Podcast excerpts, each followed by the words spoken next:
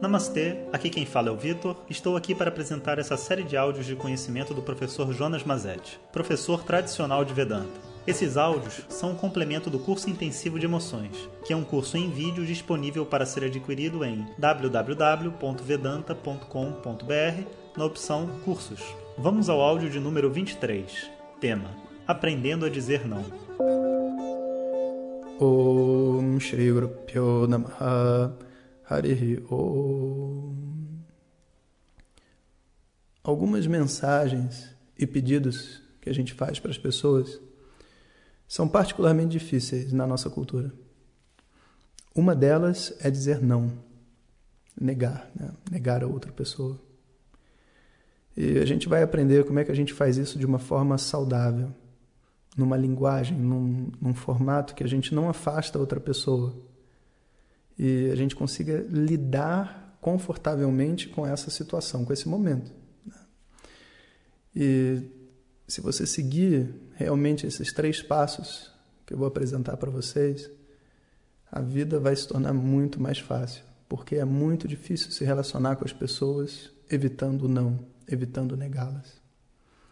Quando a gente evita o não, evita ser sincero, a verdade é que o não aparece de uma outra forma e geralmente através de uma certa simpatia. Eu não apresento objetivamente para você a verdade, eu tento te apresentar uma mentira simpática, para você entender a verdade nas entrelinhas, que no fundo a resposta é não. E isso é extremamente é, contundente e ofensivo para um ser humano, porque uma das necessidades humanas que todos temos é a necessidade pela verdade. E quando essa necessidade não é atendida, a gente não se sente respeitado, a gente, a gente não. É, muitas vezes, sabe, gera uma revolta incrível. Porque todos nós temos um valor muito grande pela sinceridade. Então, a gente precisa aprender a dizer não de uma maneira empática. A primeira coisa é sempre mostrar para a pessoa que o pedido que ela está fazendo para nós está sendo recebido como um presente, como uma bênção, como uma oportunidade, uma oportunidade de contribuir para elas terem uma vida melhor, talvez. É, e a gente vai fazer isso respondendo esse pedido, não como a gente responderia a uma ordem. Alguém chega para você, é, ei, é, vem me buscar amanhã. Como é que você vai responder essa ordem? Não, você tem que responder como se a outra pessoa estivesse te dando uma oportunidade. Tipo, como aquela. Vamos imaginar assim, né? No início, né, quando os dois se encontraram pela primeira vez, eles queriam se ver. E aí a menina falou: Você quer me buscar amanhã na faculdade? Eu quero, pô, claro, claro que quero. Pô, que legal ela ter me pedido isso. Você está recebendo o pedido da outra pessoa como quem recebe um presente como quem estivesse oferecendo algo que fosse bom para você. Ah, mas ela está se beneficiando. Não, mas a vida é assim. Ela vai se beneficiar porque ela também quer, e você também vai se beneficiar, e ela está te dando um presente. Se, se não for um presente para você, então não faça. Pensa bem. Quando a pessoa fala, você quer vir me buscar, com qual energia você quer que ela te busque? Como alguém que está se sacrificando por você e que está sofrendo, esperando horas, você pega um táxi, pega um Uber hoje em dia tão barato e volta para casa.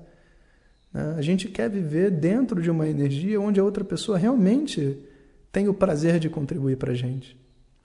Obviamente, quando eu coloco o meu pedido, eu vou colocar de uma forma que a pessoa esteja livre e sinta essa energia. Mas quando alguém me pede alguma coisa, independente se a pessoa não consegue se expressar dessa forma, eu preciso entender, com uma visão de raio-x, o pedido que essa pessoa está fazendo. Ela me convida para ir à festa. Ela gosta da minha companhia. Ela quer passar bons momentos comigo. Por mais que ela não tenha a capacidade de dizer, ah, você gostaria de vir à minha festa?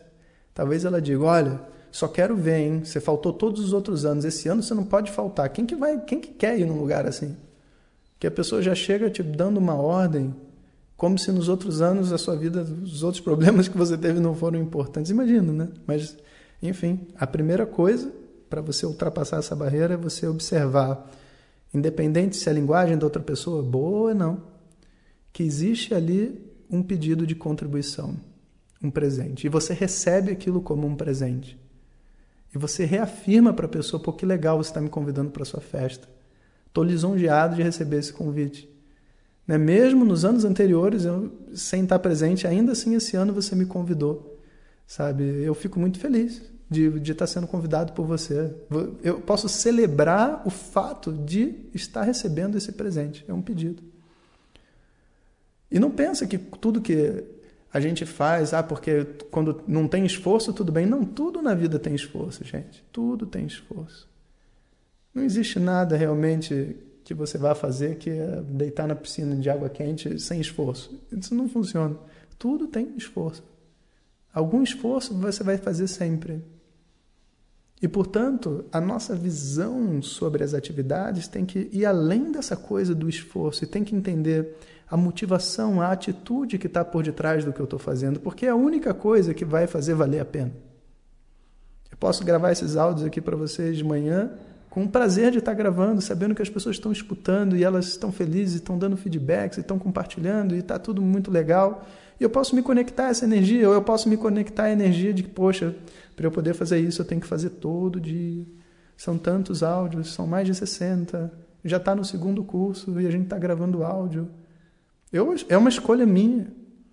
É uma escolha de cada um de vocês. Qual tipo de energia você quer viver? Primeiro item: escolha a energia positiva. Escolha a energia de você ver o prazer através da sua ação e celebre isso com a outra pessoa. O segundo ponto é entender que quando eu digo não para outra pessoa, eu estou, na verdade, manifestando uma outra necessidade que eu tenho qualquer, porque se a pessoa está me dando um presente e eu estou dizendo não, tem que ter uma razão. Esse não, ele nunca surge a partir do nada. Nada surge do nada nessa vida. Tudo tem uma causa e um efeito. Então, se a pessoa está me pedindo alguma coisa e eu não posso corresponder, sendo que seria natural para mim contribuir para a vida da outra pessoa, há de existir uma razão. Pode até ser porque eu tô, sei lá, triste com ela e não quero ir à festa. Ou eu tô triste com, com a minha mãe e não quero ajudar na louça. Há de ser, há de existir uma, uma razão. E a partir dessa razão é que deve surgir a minha resposta. E essa razão tem que vir de uma necessidade. Ela tem que se conectar com a minha necessidade, senão também eu não é, vira uma coisa arbitrária. Eu não quero me conectar com você e acabou. Não, não funciona desse jeito. Eu quero me conectar com outra pessoa e para me conectar com outra pessoa eu tenho que mostrar para ela o porquê do meu não, a partir de uma necessidade que ela também tem. E eu posso até dizer, olha, eu gostaria muito de ir ao cinema com você, mas eu estou tão cansado, cara. E se eu não, se eu não descansar agora, eu vou para esse cinema que nem um zumbi. E quando a pessoa fala assim com a gente, você se coloca na posição da outra pessoa e fala: é, se eu tivesse assim, eu também não gostaria de ir. Agora, se eu esconder da outra pessoa a minha necessidade, querendo me mostrar uma pessoa incrível que não fica cansada, ou simplesmente porque eu não quero, sei lá, compartilhar aquilo que eu sinto com o outro, aí outra pessoa pode pensar o que ela quiser.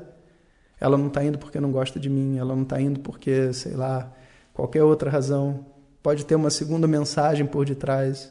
Então eu preciso mostrar que esse não surge de uma necessidade. Qual é essa necessidade? Eu mostro para essa pessoa.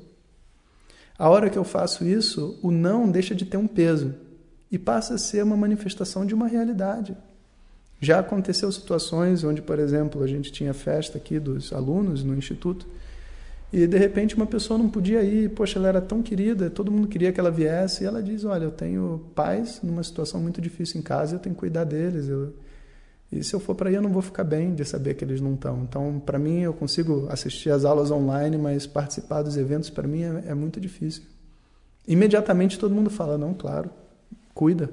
Ninguém fica assim, ai, que desaforo, né? o ano todo estudando, mas não Ninguém fala isso. Porque todo mundo sabe o que é ter pai, todo mundo sabe o que é ter filho, todo mundo sabe o que é ser um ser humano. E é a partir daí que o não tem que vir. O terceiro ingrediente é que esse pedido ele pode sempre terminar com uma tentativa de encontrar uma solução que atenda todas as necessidades, a minha da outra pessoa. Não necessariamente a gente vai conseguir encontrar essa solução, mas é muito mais fácil do que a gente pensa. No caso desse rapaz, né, a gente falou: Poxa, a gente tinha tanta vontade que você tivesse com a gente, você foi tão importante para a gente nesse período que a gente esteve estudando e tudo mais. Né? Vai ser difícil para a gente ter uma formatura sem a sua presença. Aí o cara falou assim: Então eu vou fazer o seguinte.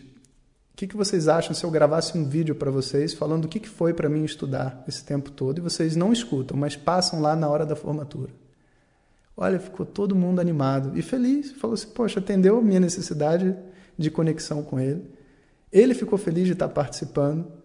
Todo mundo saiu feliz. Ele não agora, vou ter que gravar vídeo. Não, não. Ele saiu feliz de estar participando, porque a energia com a qual esse pedido foi feito e a energia com a qual ele disse não era uma energia positiva.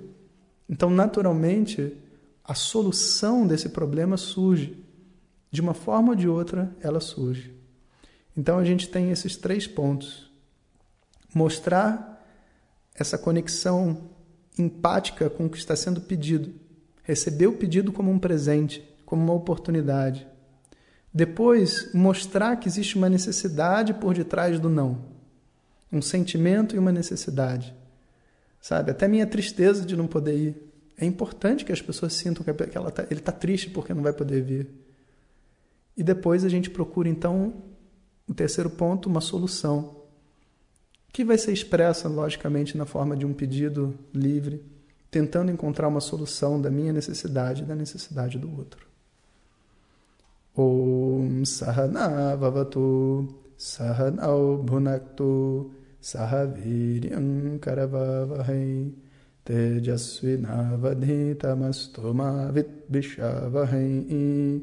Om Shanti Shanti Shanti.